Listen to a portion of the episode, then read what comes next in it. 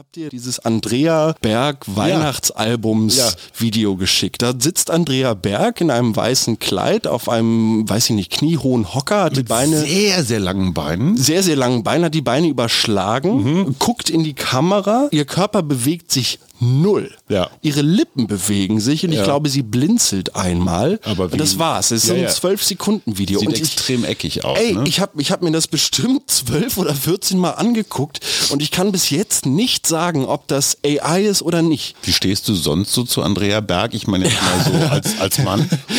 Also eigentlich totale Legende, muss man ja sagen. Schon, so. oder? Und ich weiß nicht, Udo Butter, Andrea Berg. Andrea, wenn du das hier hörst, Ja. ne, check doch mal auf Spotify. Wir wären total offen. So, finde ich super geil. Herzlich willkommen zum Mutmach-Podcast von Funke mit Suse. Paul? und Hajo Schumacher. Heute ist Mutmach-Montag mit Wichtigem, Witzigem und Wirrem. Alles, was man für die Woche wissen muss. Plus Politikversteher Jörg Quos erklärt, worauf wir diese Woche achten müssen. Der Mutmach-Podcast auf iTunes, Spotify und überall, wo es Podcasts gibt. Abonniert uns gerne. Das ist für euch kostenlos, aber für uns ein Kompliment, das Mut macht. Und jetzt geht's los. Hallo, da sind wir wieder. Hallo Papa, ich habe mal Mamas Einstieg gewählt in diese Montagsfolge. Einfach Damit nur... die Zuhörenden auch gar nicht wissen, worum es geht. Genau. Hier ist der Mutmach-Podcast. Mein Name ist Hajo Schumacher. Ich bin total wichtiger Journalist und mir gegenüber sitzt mein bezaubernder Sohn Paul, der ist total wichtiger Garten- und Landschaftsbauer. Äh, ja, genau. Und wir diskutieren Wichtiges, Witziges und Wirres, was wichtig wird für diese neue Woche. Ich Richtig. habe zum Beispiel Björn. Ja, ich habe Snoop Dogg.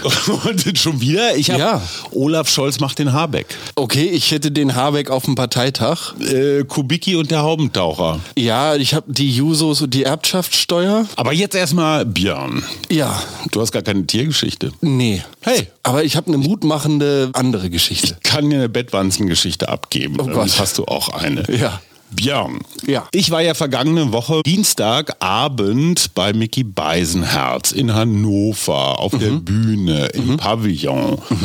Sechs Millionen Menschen im Publikum. Es war toll. Atze Schröder war dabei und Mhm. Peter Keller, der Gitarrist von Peter Maffei. Mhm. Und am nächsten Morgen stand ich auf Gleis 9 des Hauptbahnhofs Hannover und da kam Björn auf mich zu. Und Björn sagte, ey, ich habe dich gestern Abend gesehen in der Show und ich höre euren Mutmach-Podcast die ganze Zeit und toll und super und schönen Gruß an Paul. Äh, geil. Hiermit ausgerichtet. Björn. Und dann erzählte mir Björn, was sein Business ist. Er macht Arbeitsschutzcomedy. Oh. Daraufhin sagte ich, kenne ich mich aus. Ja. Paul macht gerade AS Baum 2. Ja. Habe ich mir gemerkt. Ja. Also Steiger, hoch, Äste ab und so. Ja. Und Björn sagte, ja, er sei eigentlich Arbeitsschutzexperte, Mhm. habe aber festgestellt, dass das Thema die Menschen einfach so zum kollektiven Supergähnen bringt. Deswegen habe er sich jetzt irgendwelche lustigen PowerPoint-Präsentationen und Gags und so weiter. So. Und auf einmal finden alle Arbeitsschutz total geil. Ja. Kommt Timo Wopp dazu, ein geschätzter Kabarettistenkollege, der auch in Hannover aufgetreten war und sagte, hey Hajo, ich sag, ja guck mal, das ist Björn, das ist Timo. Björn macht Arbeitsschutzcomedy. Und Timo, der ja auch Comedy macht, stellte so die Ohren auf und sagte, das ist ja interessant. Und dann plauderten wir noch weiter über Arbeitsschutzcomedy. Und dann guckte ich irgendwann mal so hoch auf die Anzeigetafel und sag mal, wo ist unser Zug eigentlich? Nee. Ja, genau, nee, der war weg. Also es Geil. ga- der, der Zug stand nicht auf der Anzeigetafel von Gleis 9. Was war passiert? Das Gleis war kurz mal eben gewechselt worden Klar, nach so nebenan auf 10. Und wir haben auf Gleis 9 gestanden und uns über Arbeitsschutzkomödie unterhalten, während unser Zug nach Berlin einfach so weggefahren ist und wir voll Töffel haben das nicht gemerkt. Geil. Super Geschichte, Ja, großartige Ja, Geschichte. finde ich auch. Arbeitsschutzkomödie bringt uns ganz weit nach vorne. Also So. eine super mutmachende Geschichte über soziale Interaktionen. Und Ja. da, da knüpfe ich direkt an. Und zwar mit der schönen Geschichte, die ich mitgebracht habe. Es geht um das japanische Restaurant der falschen Bestellungen. Es ist ein Restaurant, welches sich damit rühmt, dass es zu 37 Prozent deine Bestellung falsch an deinen Tisch liefern wird. Und das ähm, hat den Grund, weil die Bedienungen in diesem Restaurant tatsächlich alles ältere Herrschaften mit degenerativen Gehirnerkrankungen sind. Also du hast nur Kellner mit Demenz und Alzheimer, die tatsächlich das Essen ausliefern und ob du dann, weiß ich nicht, die gebackene Ente, sorry, es war jetzt einfach, Klar. ich weiß, äh, mit Nudeln oder mit Reis bekommst, so, das ist tatsächlich, hat man jetzt herausgefunden, dem Kunden egal, weil die positive und die schöne Interaktion mit der putzigen Kellnerin, die da versucht, sich am Tisch diese Bestellung zu merken und das Ganze aber, also damit tierische Schwierigkeiten hat, die überwiegt. Also dieses, dieses schöne Gefühl, dort marginalisierte Randgruppen, die unter diesen Krankheiten leiden, wieder so einzugliedern, das Super. überwiegt daher und deshalb wird diese 37-prozentige Fehlerquote einfach total in Kauf genommen. Äh, Eine Fachfrage. Äh, Bleiben denn die Fehlbestellungen wenigstens so, ich sag mal, in der Gruppe Vorspeise, Hauptspeise, Dessert? Oder kriegst du zum Dessert dann meinetwegen so Leberwurst? Oder Die, als Vorspeise ich habe mich auch so ein- gewundert, als so- ich so bestellt habe. Ja, genau. ähm, ich, äh, da ich die statistische Verteilung habe ich leider nicht äh, herausfinden können, aber es wäre witzig zu wissen, ja. passt zu einer Geschichte, die ich gelesen habe. Es gibt jetzt, ich weiß nicht mehr, wo das war, ein Seniorenheim, wo die Senioren gehalten sind, mitzuarbeiten. Und zwar jeder nach seinen Fähigkeiten. Geil. Das heißt, ob das jetzt Kartoffeln schälen oder mal durchsaugen oder Pflanzen gießen oder was der Geier was ist.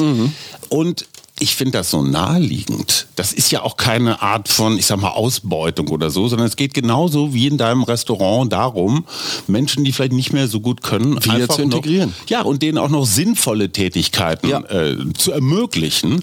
Und ich dachte mir, hey, das sollte doch eigentlich selbstverständlich sein, wurde aber als großer soziologischer Erfolg verbucht. Und ich denke mir auch, es sollte ja eigentlich weitreichend und hinlänglich bekannt sein, dass uns als Menschen es einfacher fällt, würdevoll zu altern, wenn wir uns tatsächlich mit Sachen Beschäftigen. Also wenn ich mich irgendwie daran erinnere, wie vielen älteren Menschen ich jetzt zum Beispiel während meiner Reisen auf irgendwelchen Farms begegnet bin Ja. und wo mir dann die Kinnlade auf den Boden fiel, als ich herausstellte, da ist jemand Mitte 80 und macht das Ganze einfach immer noch so. Und wenn ich mir dann überlege, da sind wir auch wieder bei der Podcast-Folge, die ich am Freitag mit Mama ähm, ausgestrahlt habe, über das Thema Zeit, wenn ich mich dann daran erinnere, wie das zum Beispiel bei Opa Peter war, dann da irgendwie sich die letzten paar Male in Hamburg dann tatsächlich irgendwie von ihm zu verabschieden, das war schon echt immer ganz schön hart in diesem Altenheim, weil da gab es dann diesen Aufenthaltsraum, da wurde man so abgestellt und es war totenstill, es lief vielleicht so ein Radio. Ja, so ganz Boah. fieses Schlagerradio. Und du hast auch das Gefühl, dass der ein oder die andere auch so leicht sediert sind. Ne? Ja, Als ob die äh, so ein bisschen Valium mit dem Müsli hatten oder so. Und das war bei meiner Mutter genauso. Da wirst du dann mit dem Rollstuhl so vors Fenster geschoben. und dann dann- einfach mal ein paar Stunden Ja. sitzen gelassen. Ja. Wolfgang Kubicki. Ach nee, den sparen wir uns auf, weil das ist ein echter Aufreger. Okay. Hast du Olaf Scholz gesehen? Zwei Minuten 48 Sekunden. Äh, äh, nee, was äh, ist das? Olaf Scholz macht jetzt den Habeck. Der Habeck hat da vor zwei Wochen dieses Erklärvideo Deutschland Ja. und Israel und also weiter, wo, ey, ich weiß nicht was, 15, 20 Millionen. Ja. Und Olaf dachte sich, ach, eigentlich bin ich doch auch ein Menschenfänger. Ja. Und hat jetzt statt 10 Minuten Habeck 2,48 Scholz zum Thema jetzt halt Haushalt und Reptilienfonds und so weiter. Ja. Man muss sagen, mh, doch ein bisschen erste, zweite Liga. Also Okay. Olaf hat vor allen Dingen Schnitte drin gehabt. Oh. Und Habeck, das war ja die Kunst, war ja ohne Schnitt. Der hat ja einfach so ein Solo hingelegt. Ja. Und bei Olaf merkte man so, die etwas längeren Passagen wurden offenbar irgendwie zusammengestückelt. Aber der Kanzler ist auf einem guten Weg. Hast du das Gefühl, dass dieses Land jetzt gerade mal wieder am Abgrund steht wegen dieser 60 Milliarden? Uff, am Abgrund jetzt nicht so wirklich. Ich kann mir aber tatsächlich erklären, dass Robert es da geschafft hat, diese zehn Minuten runterzurocken, weil wenn ich mir angucke, wie das Ganze am Wochenende auf dem Parteitag der Grünen abgegangen ist, dann war das ja doch eine relativ lebhafte Diskussionskultur und zumindest die Ausschnitte, die ich davon gesehen habe, hörten sich jetzt erstmal so an, als würde man unter vier Augen miteinander reden. Und da könnte ich mir vorstellen, dass die SPD da vielleicht noch einen, einen etwas anderen Ton anschlägt und dass es Olaf deshalb ohne Schnitt nicht gelingt. Dein Alter war in Bielefeld auf dem Grünen Parteitag, das muss, ich glaube, 99 oder so gewesen sein. Ja. Da hat Joschka Fischer damals, der Obermoor, so einen Farbbeutel hier so an den Hals gekriegt. Das sah natürlich aus wie Blut. Und das war halt ein junger Grüner, der ihm den wirklich so aus nächster Nähe auf dem Parteitag quasi ins Gesicht flatschen wollte. Und das waren die Zeiten, wo die Grünen noch richtig hart gegen die Führung, also vergleichsweise war das hier ein Kaninchen, Kuschel, Liebhab-Parteitag. Und die da oben haben sich durchgesetzt. Ja, genau. Es ging ja trotzdem darum, irgendwie zu sagen, dass diese Kompromissbereitschaft äh, gegeben sein muss, um einfach weiter regierungsfähig zu bleiben, Genau. um diese Koalition so weiter am Leben zu erhalten, gerade weil man halt mit den Grünen auch wichtige Ministerposten besetzt und damit irgendwo sich das Mitspracherecht gesichert hat. Ich weiß nicht so ganz, was ich davon halten soll. Junge Menschen, die dann aufstehen applaudieren und so. Es ging ja im Wesentlichen um die neuen Asylgesetze. Genau. Ne? Gerade die grüne Jugend sagt, das geht alles gar nicht, haben dann auch einen Antrag eingebracht, der ist aber abgeschmettert worden. Also vergleichsweise ruhig. Ganz kurz, bevor wir zu Kubicki kommen, es wird ein richtiger Cliffhanger. ne? Die Geschichte, Ja. mal gucken, ob die Geschichte das einlöst. Die Tatsache, dass das Bundesverfassungsgericht jetzt gesagt hat, 60 Milliarden und zwar Möglichkeiten, Schulden aufzunehmen. Wir reden jetzt nicht davon, dass irgendwo Geld verschwunden ist oder so. Es sind einfach nur mögliche Kredite. Das ist jetzt verfassungswidrig, die Art und Weise, wie sie es gemacht haben. Weil sie ein Corona-Geld umgewidmet haben zum Klimageld. Okay, rechtlich jetzt fishy, aber ist das so schlimm? Nee, es ist definitiv der richtige Schritt und ich denke, dass diese Diskussion gerade einmal mehr aufzeigt, inwieweit wir uns mit eigener Bürokratie im Wege stehen können. Auf der anderen Seite, wenn das Bundesverfassungsgericht, was ja unser oberstes, unkorrumpierbarstes, Ja, moralischster ja, Leuchtturm sein sollte, sagt, ihr dürft das nicht, dann scheint da einfach im Vorgang dieser Ja. Verschiebung etwas so kollektiv schiefgelaufen zu sein, das hm, weiß ich nicht. Die Verfassungsgerichter, das habe ich jetzt live und exklusiv aus Karlsruhe von jemandem gehört, der da sehr dicht dran ist, die waren selber etwas verblüfft, wie viel Wumms dieses, also Doppelwumms dieses Urteil hatte. Das hatten sie so jetzt auch nicht vorhergesehen, weil es ist ja, naja, also auf jeden Fall eine Koalitionskrise, vielleicht auch keine Regierungskrise. Was mich daran total nervt, diese 60 Milliarden waren ja samt und sonders vorgesehen, damit diesem Land hier Gutes passiert. Da waren Milliarden für die Bahn drin, da waren Milliarden Industriehilfe drin, da waren Milliarden Klimaschutz drin und, und, und. Also Geld, was zukunftsfähiges Land, Arbeitsplätze und so weiter ermöglichen soll. So, und wir haben diese Schuldenbremse irgendwann mal erfunden, als wir dachten, ne, es wird immer alles mehr und wir brauchen nie wieder Schulden. Alle wissen, äh, sowieso eine doofe Idee gewesen damals. Und diese 60 Milliarden kommen doch, die steckt sich ja niemand ein oder die, Naja. die werden ja nicht irgendwo äh, auf die Bahamas. Die zahlt sich keiner aus. So, und jetzt freuen sich alle ein Loch im Bauch, dass diese 60 Milliarden nicht fließen, weil da so ein paar komische Formfehler, also die haben einfach Sachen falsch etikettiert. Gut, ja, Verfassungsgericht hat früher Urteile gesprochen, wo sie sagen, naja, so richtig sauber war das nicht mit den 60 Milliarden. Wir wollen, dass ihr diese Praxis in Zukunft unterbindet. Ja. Das heißt, ich winke das jetzt nochmal so durch, was da passiert ist. Ich drücke mal ein Auge zu, aber das wäre im Ermessensspielraum des Verfassungsgerichts gewesen. Anstatt dieses rigorose, "Bäh, ist alles Verfassungsgericht. ja, ja. Und da denke ich mir immer, sag mal, habt ihr sie noch alle? Wir wollen dieses Land nach vorne bringen. Und wie sich Journalisten, Oppositionspolitiker, ehemalige Verfassungsrichter jetzt so mopsen und sagen, äh, guck mal, die können ja gar nichts und wie doof. Und Friedrich Merz hätte den Trick genauso angewendet, wenn er Kanzler gewesen wäre. Also, just saying. Insofern geht mir diese doppelte Moral so. ne, Mal ist es unser Deutschland, wenn, Genau. wenn wir Staatsgeld kriegen und dass die da oben sind es dann immer, wenn es einem gerade passt. Also ärgerlich. So, bevor wir zu Kubicki kommen. was- Ja, kommen wir zur Erbschaftssteuer. Die Jusos haben Ja. gefordert, dass jeder, der mit Vollendung des 18. Lebensjahres einen, seinen Hauptwohnsitz in Deutschland hat, unabhängig vom Aufenthaltsstatus ein Grunderbe oder so haben sie glaube ich, genannt. Genau, von 60.000 Euro bekommt. so, das sind so die, die Rechnung der Jusos Ja. oder wären nicht einmal 15 Prozent, insgesamt veranschlagt waren 45 Milliarden, Mhm. von einer 400 Milliarden schweren jährlichen, von einem Vererbungsfluss, genau, von einem Vererbungskapital, was hier so in Deutschland umhergeistert. Finde ich ganz spannend, weil so 15 Prozent hört sich natürlich auf der einen Seite wenig an. Ich frage mich dann halt, wie das Ganze, also es muss ja dann prozentual irgendwie angesetzt werden. Und ab wann sagst du dann, okay, jetzt muss dieses Erbe versteuert werden? Also, So, das sind alles so Fachfragen. Es gibt ja viele Menschen, die alles Mögliche in Bewegung setzen, um um Möglichst nichts, ja. um de facto nichts zu vererben, indem man vorher schenkt oder umbucht oder naja, der Geier oder eintragen lässt oder. Es gibt auch Menschen, die fliehen aus Deutschland, um hier irgendwelchen Erbschaftsregelungen zu entgehen. Wenn du mit 18 60.000 Tacken einfach so vom Staat... Ja, geil. Ja, ist schon klar, aber die Idee ist ja, dass man damit dann irgendetwas, naja, Sinnvolles macht. Also ich finde das Sein total Studium spannend. bezahlt oder ein Unternehmen. Äh, Das musst du ja nicht mal. Wir leben ja zum Glück in einem Land, wo dann, also es würde mich total interessieren, wie dann zum Beispiel BAföG auch geregelt werden könnte, wenn das man jetzt kann man sagt, du ja kriegst abschaffen. 60.000, ja, oder würde dann eine Dienstleistung entstehen, die sagt, okay, du ähm, verzichtest jetzt auf 50 Prozent, Mhm. sagen wir mal, auf 30.000, dafür kriegst du einen Studienplatz umsonst und hier ist dein Semesterticket und let's Ja. go.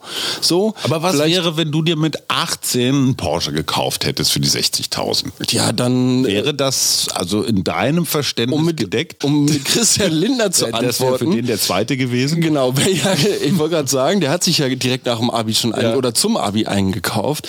Wenn du Porsche fahren willst und dir dann für 54.000 diesen Porsche kaufst, dann musst du halt auch die Versicherung zahlen. Und wenn du Porsche fahren willst, Ja. dann darfst du den auch manchmal nicht ganz voll tanken. So, das sind die Worte von Christian Lindner. Ja, und das kannst du weiter Po-. Porsche fahren. Ich, Aber das ist doch nicht der Sinn dieser Erbschaftssteuer. ich finde es total spannend, inwieweit sich Dienstleistungen entwickelten, Mhm. um dann quasi zu versuchen, diesen 18-Jährigen diese 60.000 direkt aus der Tasche zu Ja, ziehen. klar. So, ne? Also Ja, ja, komm ja. jetzt in unsere Beratung, aber kostet nur, in, kostet 10k. Ja, Ey, genau. So, ne? Kriegst hier Personal Coach, so, Andrew Tate Hustlers University und dann kannst, kannst du irgendwie auf, mit Amazon Dropshippen. So. Ja, oder diese ganzen, diese ganzen Spacken, die dir im Internet erklären, wie du ohne Arbeit ja, ja, klar. Ganz schnell reich Das ganze wirst. Leben ist Urlaub und so. So, also ich glaube, man sollte dieses Geld auf jeden Fall zweckbinden. Dass man sagt, nein, das gibst du jetzt nicht für Bier und Da sagen die Jusos halt, aus. genau, da sagen die Jusos gerade, es darf irgendwie nicht zweckgebunden sein, weil das dann natürlich auch die freiheitliche Entscheidung über dieses Kapital irgendwie einschränkt. Auf der anderen Seite erzähle ich da immer sehr gern die Geschichte von einem ehemaligen Schulfreund von mir, der auch mit äh, Hilfe von BAföG dann studieren konnte und zusammen mit seinen Freunden im Pascha irgendwann zu einem Geburtstag Was so eine äh, Kordeldisco ist, ne? wiederfand. Nee, ich glaube, das Pascha ist mit das größte Bordell in Deutschland. Ach was. Liegt irgendwo an der deutsch-holländischen Grenze, irgendwo in der Okay, Nähe. ah, Entschuldigung. Und er, er bekam dann einfach nur im Monat danach einen Auszug so aus von seinem Konto, wo Mhm. halt irgendwie drauf stand, so 50 Euro im Pascha am Geldautomaten abgeholt von halt der BAföG-Behörde.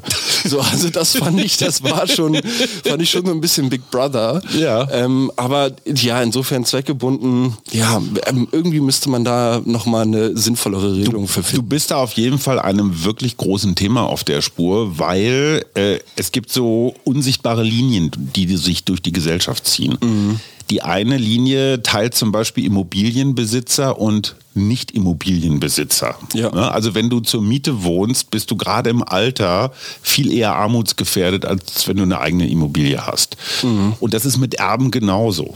Also die, die Kinder der Immobilienbesitzer erben jetzt auch wieder Immobilien. Klar. Die Kinder der Mieter erben halt gar nichts. Schulden, ja. Genau, die erben Schulden. Das heißt, du ziehst durch das fortwährende Erben einen immer größeren sozialen Spalt in diese Gesellschaft. Mhm. Das ist ein echtes Problem. Jetzt zu Kubicki. Ja, geil. Endlich! Also, wo war Wolfgang Kubicki die letzte Zeit? Richtig, auf dem Luxus-Kreuzfahrtschiff Europa 2. Kabinenpreis ab 7000 Euro die Woche und da ist er durch die Karibik geschippert. Man muss dazu sagen, FDP. er ist FDP-Vize, also Vizevorsitzender einer Regierungspartei Ja. und er ist auch Vizepräsident des Deutschen Bundestages. Das äh, oberste, äh, edelste Organ der deutschen Demokratie. Mhm. So, und während hier gerade die Hütte brannte, saß Herr Kubicki in einer Talkshow mit Sabine Christiansen. Die kennst du die noch? Ja, klar. Die Sendung mit der Maus hat der Spiegel mal irgendwann über ihren Talk geschrieben. Fand ich sehr despektierlich, aber leider auch lustig. So, und in dieser Talkshow, so von wegen äh, Habecks Heizgesetz, das sei ja wohl alles Quatsch und äh, entweder muss das Heizgesetz weg oder Habeck muss weg, mhm. hat er gesagt als oh. Koalitionspartner. Minister dieser Koalition muss weg, mhm. wobei das Heizgesetz, sorry, doch längst durch ist. Also das ist doch entschieden. Ich wollte auch gerade sagen, das ist doch Kaffee von gestern. Und ganz ehrlich, ich finde das ein bisschen mies vom Kreuzfahrtschiff aus. Gegen die eigene Koalition zu pesten. Und dann auch noch gegen das Heizgesetz, was ja letzten Endes irgendwie ne, den Klimaschutz hier auch in Deutschland vorantreiben soll, während ich mich irgendwie mit Pina Colada an der Poolbar abschieße. Kubicki sagte, die Höhe der Reisekosten, Zitat, entzieht sich derzeit meiner Kenntnis, weil so. Frau Christiansen die bezahlt hat, die da ah. offenbar fürs Bordprogramm zuständig war. Und äh, Stargast Kubicki hat äh, gesagt, naja, ich bin ja als Autor des Buches Sagen, was Sache ist, also seiner Biografie, Fotografie dort eingeladen gewesen. In der Einladung für die ganzen Gäste an Bord stand allerdings tatsächlich Wolfgang Kubicki, Vizepräsident des Deutschen Bundestages. Hm. So, da kann man schon auch mal fragen, was sagen eigentlich die anderen in der Ampel über diesen Stil? Ich finde das mies. Ich bin da wieder bei dem Thema Doppelmoral. Auf der einen Seite oh, sagt ja. Herr Kubicki irgendwie, ne, ja, ich bin da als Autor und so mhm. weiter. Auf der anderen Seite, sobald ihm dann die Plattform und die Bühne gebeten, äh, gegeben wird, wettert er auf einmal gegen seine Koalitionskollegen. Äh, legen und benutzt das Ganze halt doch politisch. Also irgendwie das eine sagen, das andere machen, ähm, ist halt, ja, weiß ich nicht, anscheinend so eine gängige Praxis.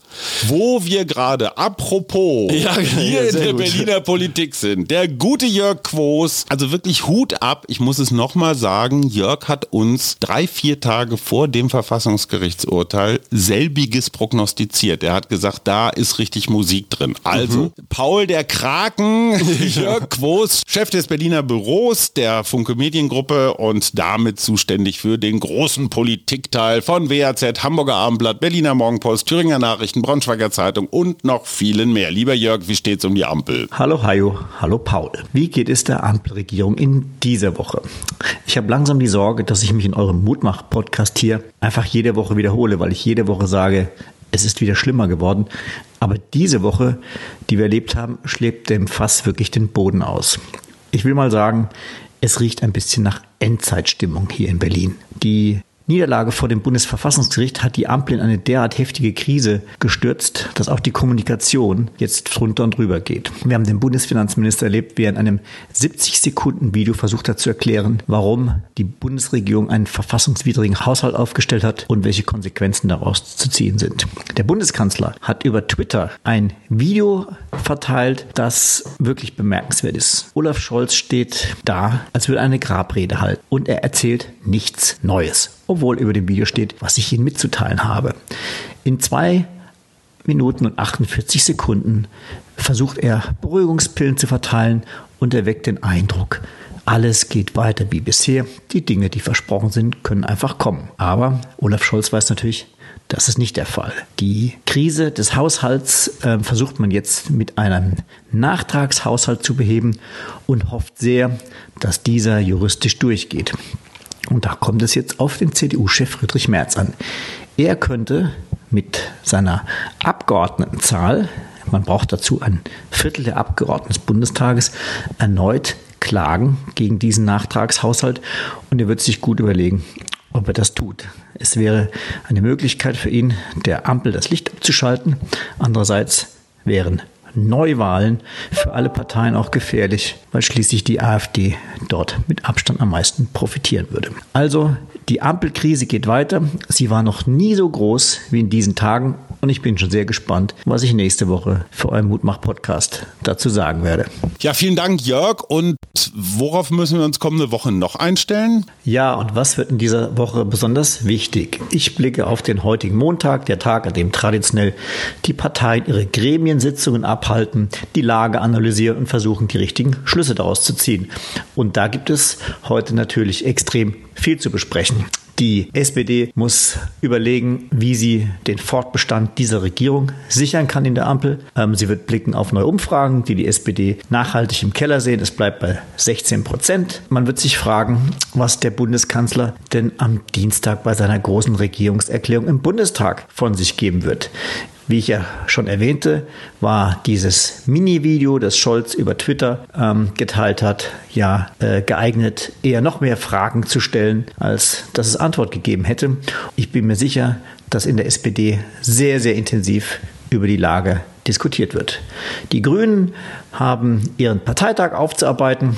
Die Grünspitze ist ja wieder gewählt, aber kaum war der Parteitag zu Ende, kam die neueste Umfrage rein und zeigt ein absolutes tief bei den Grünen. So tief war man schon lange nicht mehr. 12 Prozent. Das ist ein Prozent weniger als in der Vorwoche.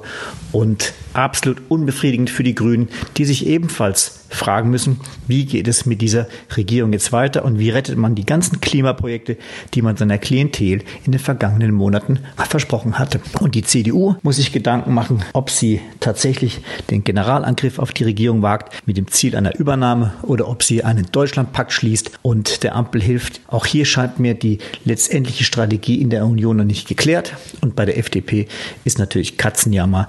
Christian Lindner ist schwer angeschlagen als Bundesfinanzminister, der einen verfassungswidrigen Haushalt aufgestellt hat. Und da wird es auch nicht viel nützen, dass er Werner Gatzer, seinen Staatssekretär, einfach gefeuert hat. Diese Nummer war einfach zu durchsichtig. Er hat deutlich gezeigt, dass hier einfach ein Sündenbock her musste. Und dann natürlich besonders spannend, da sollte man sich tatsächlich vielleicht mal vor den Fernseher oder vor den Rechner setzen, die Regierungserklärung des Bundeskanzlers im Bundestag. Er muss jetzt die Deutschen überzeugen von seinem Kurs. Wenn ihm das nicht gelingt, dann wird es mit der Ampel und mit dieser Regierung weiter in den Keller gehen und dann sehe ich ehrlich gesagt schwarz. Das war Jörg Quos und es hat eine sehr, sehr hohe Prognosesicherheit, was Jörg sagt. Bin mal gespannt. So, Paul, was ist in Neuseeland Vogel des Jahrhunderts? Äh, mal wieder der Kiwi?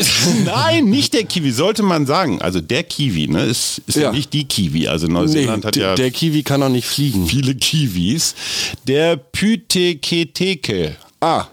Der Haubentaucher. Hey! Ja, der cool. Haubentaucher, der ist so, ist total als Außenseiter gestartet. Das ja. war so eine Volksabstimmung. Aber geheimer Favorit immer gewesen. Ja, und dann ne? gab es irgendwie so Haubentaucher-Fanclubs und so, die ihn ganz nach vorne gewotet haben. Er war abgetaucht für eine ganze Zeit, aber dann kam er wieder. Taucht ja. er auf. Ja. ja, jetzt bist du dran. Ja, ähm, ich wollte noch einmal zurück zur Doppelmoral kommen. Oh. Letzte Woche Montag habe ich berichtet, dass Snoop Dogg mit dem Cannabiskonsum anscheinend aufhört, so wie es sich auf Social Media anhörte. Du relativierst von wegen, ja, viel. von wegen das eine sagen und das andere machen. Und? Verdammte Axt, das war Werbung für einen Kamin.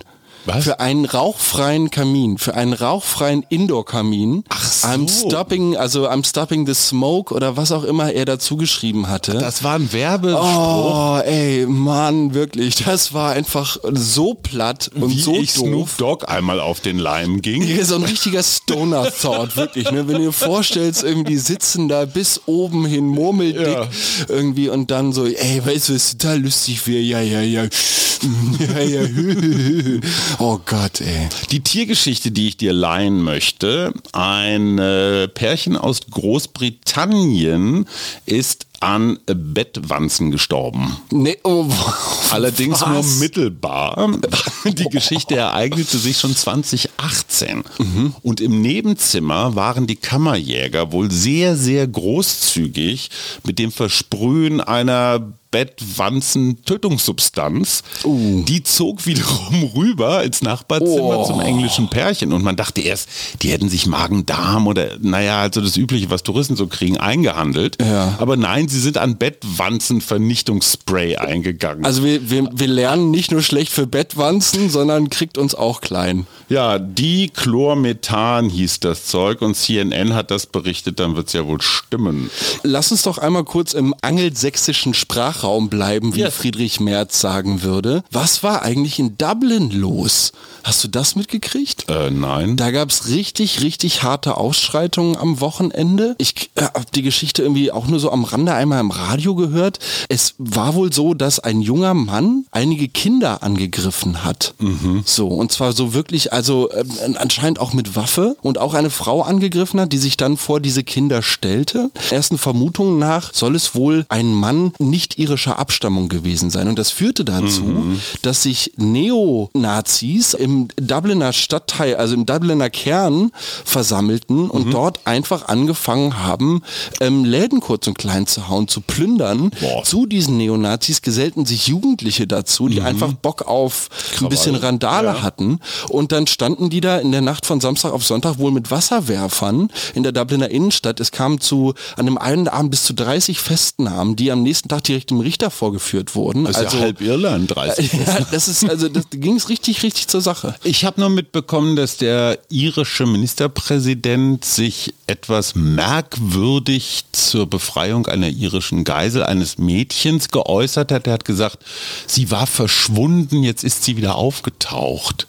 Äh, nein, sie war nicht verschwunden. Sie waren geiselhaft. Sie ist von Terroristen als Geisel genommen worden und sie ist auch nicht wieder aufgetaucht. Sie wurde alleine. aufgrund von Verhandlungen Ja. der katarischen und ägyptischen Zwischenhändler in diesem Konflikt wieder freigelassen. Und womöglich auch deswegen, weil die israelische Armee da etwas militärischen Druck ausgeübt hat. Und darüber hat man sich nicht nur in Israel, sondern sogar in Irland selbst etwas gewundert. Rätselhaftes Irland, wo wir gerade bei den Geiseln sind. Wenn ich jetzt so eine ganz hohe Moral habe, dann dürfte ich ja gar nicht mit Hamas oder Kataris oder sowas verhandeln, weil ne, die dürfen ja auch nicht zum Staatsbesuch hierher. Also wenn ich eine hohe Moral habe. So, und hier geht es aber jetzt um das Leben der Geiseln und dann ist Moral wieder egal. Da sind wir wieder bei Double Standards. Ne? Das Problem ist ja auch tatsächlich, dass wir uns dann direkt immer in einer internationalen Gemeinschaft bewegen Genau. und dann wird diese Verantwortungsfrage darüber, wer jetzt welchen Schritt macht und für wen er damit Verantwortung übernimmt und für wen oder beziehungsweise welche Gruppe an Ländern, Menschen, Nationen, Ethnien er dann spricht, das finde ich wahnsinnig schwierig, weil ich das Gefühl habe, dass da niemand so ganz Bock hat, sich da so ganz nach vorne zu stellen. Und das ähm, sehe ich gerade in einem hochexplosiven Konflikt, wie er zurzeit in Gaza und Israel ähm, stattfindet, ja, als, ich glaube, so ein bisschen politisches Abwarten. Apropos Politik, um Ja. mit meinem Sohn zu sprechen. Diesen Mittwoch haben wir ein wirklich tolles Gespräch Ja, das mit, wird super. Achtung, Boris Palmer. Du hattest jetzt an jemand anders gedacht. Ja. Mit dem haben Mama und ich nämlich vergangene Woche geredet. Der hatte sich ja so eine Auszeit genommen und hat auch ein Coaching bekommen. Ich sage mal Stichwort Affektkontrolle. Man muss nicht gleich jeden. Ja. hässlichen Gedanken, den man hat, sofort in die Tat umsetzen. Und ich war wirklich ein bisschen erstaunt, verblüfft von einem, naja, sanften Palmer. Mhm. Ich dachte mir, huch, verliert seinen Markenkern. Der ließ sich nicht so einfach auf die Palma bringen. Nee, gar nicht. Also äh, ich fand es wirklich bemerkenswert und er hat auch über seinen jüdischen Großvater erzählt und dass er in der Schule, also Boris Palmer, noch als Vierteljude bezeichnet wurde. Boah. Naja gut, also Opa Großvater, das heißt die Eltern halb und als Kind ein Viertel. Das war ein Kriterium damals in Baden-Württemberg. Und du triffst... Hubertus Heil gemeinsam mit dir. Ist das dein erster Minister? Ich glaube schon, also zumindest mal im Rahmen dieses Podcasts. Ja. Ich äh, bin sehr gespannt. Ich ähm, habe ja jetzt von dem Parteikollegen aus Hamburg, Carsten Broster, echt nur Positives zu berichten gewusst. Ich war sehr überzeugt von ihm und das, was ich bis jetzt von Herrn Heil so gesehen habe in diversen Talkshows und ähm, die Fragen, die ich mir schon so aufgeschrieben habe, auch so ein paar Sachen, die wir heute schon angeschnitten haben. Hallo, du sollst kritisch sein. Ja, ja, ich weiß, ich habe total Bock. Also ich, ich nee, also gerade auch diese 60.000 Euro Frage zum Beispiel oder was sollte Ja. ich jetzt machen? Ne? Wir reden irgendwie von, weiß ich nicht, Dropshipping, sonst so wie. Herr Heil, warum, warum sollte ich noch gerade einen Landschaftsbaum machen, wenn irgendwie ein Fortnite-Streamer, äh, weiß ich nicht, das Vierfache von mir verdient? Ich würde ihn ja gern mal mit der gemeinen Frage konfrontieren. Sagen Sie mal, Herr Minister, haben Sie jemals richtig gearbeitet? Weil Heil, dann werde ich natürlich die Antwort kriegen, natürlich. Also damals mit 16 habe ich doch. Wenn ihr da draußen Fragen an Ja. unseren Arbeits- und Sozialminister Hubertus Heil habt, Klammer auf, der einzige, der den Sprung von Regierung Merkel zu Regierung Scholz geschafft hat, Ja. der einzige Minister, der, der rüber gemacht hat, äh, dann bitte her damit. Über Instagram oder sonst wo. Schickt uns eure Fragen und wir werden sie direkt im Arbeitsministerium ausliefern. Und was ich ganz lustig fände, wäre, wenn wir bis Mittwoch warten, wenn der Post zu Boris Palmer online geht Mhm. und ihr dann einfach Boris Palmer die ganze Zeit misslabelt. Also so als Als Hubertus Heil. Heil. ne? so, und Ja, dann gucken super. wir mal, ob die Effektkontrolle irgendwie funktioniert, wenn wir ihn als Co-Autoren da einladen. Ja. Ja, schön. Was hast du die Woche vor, außer Hubertus Heil? Ich habe die Woche vor, ChatGPT vielleicht mit ein wenig mehr humanoidem Input zu füttern. Ach. Denn es hat sich eine erste Kinderkrankheit von künstlicher Intelligenz herausgestellt. Doof. Der sogenannte AI Model Collapse. Das tritt ein, wenn du eine, eine künstliche Intelligenz anhand einer Datenbank trainierst, die gleichzeitig wieder von künstlicher Intelligenz erstellte Daten oder Bilder enthält. Das Problem ist, wenn du künstlicher Intelligenz zu viel von künstlicher Intelligenz erstelltes Ja. fütterst, Ja. dann wird der Output immer schlechter. Ja. Also bad input means worse output. Und Okay. damit kannst du solche Modelle tatsächlich irgendwann nutzlos rendern. Wenn du ChatGPT die ganze Zeit mit von ChatGPT generierten Sachen fütterst, Ja. dann bist du spätestens bei der fünften Wiederholung an einem Punkt, wo total zusammenhangslose Geschichten dabei rauskommen. Und die AI quasi mit dem eigenen Input überhaupt nichts mehr anfangen kann. Bei der Gelegenheit hast du verstanden, warum Sam Altman, der, naja, Vater der Robert Oppenheimer der künstlichen Intelligenz, von seinem Unternehmen vor die Tür gesetzt und ein paar Tage später wieder eingestellt? Das habe ich, auch hab's- mitbekommen. Ich habe es nicht ganz genau verfolgt, gebe ich zu. Ich finde es eine wahnsinnig spannende Geschichte und gerade im, im Rahmen dieser AI-Debatte unglaublich wichtig, dass wir anfangen darüber zu reden, wie viel Content inzwischen AI generiert ist. Ich habe dir letzte Woche auf Inter Instagram auf deinen privaten Account auch dieses Andrea Berg Weihnachtsalbums Ja. Video geschickt. Ja. Da sitzt Andrea Berg in einem weißen Kleid auf einem, weiß ich nicht, kniehohen Hocker, hat die Beine Sehr, sehr langen Beinen. sehr, sehr langen Beinen, hat die Beine überschlagen, guckt in die Kamera, hat ein, ein, also ihr Körper bewegt sich null. Ja. Ihre Lippen bewegen sich und ich Ja. glaube, sie blinzelt einmal. Aber und wie- das war's. Es ist Ja, ein ja. 12-Sekunden-Video. Sieht Und ich, extrem eckig aus. Ey, ne? ich habe ich hab mir das bestimmt 12 oder 14 Mal angeguckt und ich kann bis jetzt nicht sagen, ob das AI ist oder nicht. Wie stehst du sonst so zu Andrea Berg? Ich meine jetzt mal so als, als Mann. Also eigentlich totale Legende, muss man ja sagen. Schon, so. oder? Und ich weiß nicht, Udo Butter, Andrea Berg. Andrea, wenn du das hier hörst, Ja. ne, check doch mal auf Spotify. Wir wären total offen. So, also, finde ich super geil. Ähm, aber das Andrea Berg wäre die erste, der, die mir zu linkspopulistischem Fun-Ska einfallen würde als Interpretin. Ey, äh, Frank Zander oder Andrea Berg, wirklich, es wäre großartig. Das kriegen wir hin. Also, Shoutout Andrea Berg, bitte melden. Hier in Berlin stehen ein paar Atzen bereit und Ja. erwarten dich sehnsüchtig. Auf jeden Fall. Hubertus Heil und Andrea Berg und Boris Palmer. Hey. Was ein unfassbares Trio wird die un. Unholy Trio, ja, auf jeden Fall. Und nächstes Wochenende ist erster Advent, ey. Ist verrückt. Wo ist die Zeit geblieben? Hört alle nochmal die Freitagsfolge. Weißt du, was wir machen? Ähm, wir setzen uns am ersten Advent hier richtig schön mit Stollen hin Und Glühwein. Fangen an, das nächste neue Podcast-Intro hier mal zu erdenken und so. Ich habe ja schon erste Sachen skizziert. Kannst du vielleicht aber ein bisschen was vorspielen? Das wir können machen dann einspielen. Genau, das machen wir dann Leute- irgendwie zum nächsten Montag so, irgendwie vielleicht mal so einen ersten Versuch und dann nehmen wir uns die vier Adventswochenenden und produzieren hier gemeinsam so Ja, Adams Ansatz. Family mäßig so ein Frankenstein-Intro. Und ich kann dazu noch so viel verraten. Ich habe mir gewünscht, dass die Titelmusik von den Waltons irgendwie da so zumindest mal vorkommt. Ich, ich lerne, ich lerne noch Gitarre spielen. Wie schön. Bis dann. Schöne Woche. Das war der Mutmach-Podcast von Funke. Jeden Montag, Mittwoch, Freitag ganz frisch. Unterstützt uns bei steady.fm, folgt uns auf Instagram oder hinterlasst gerne eine nette Bewertung. Wir hören uns.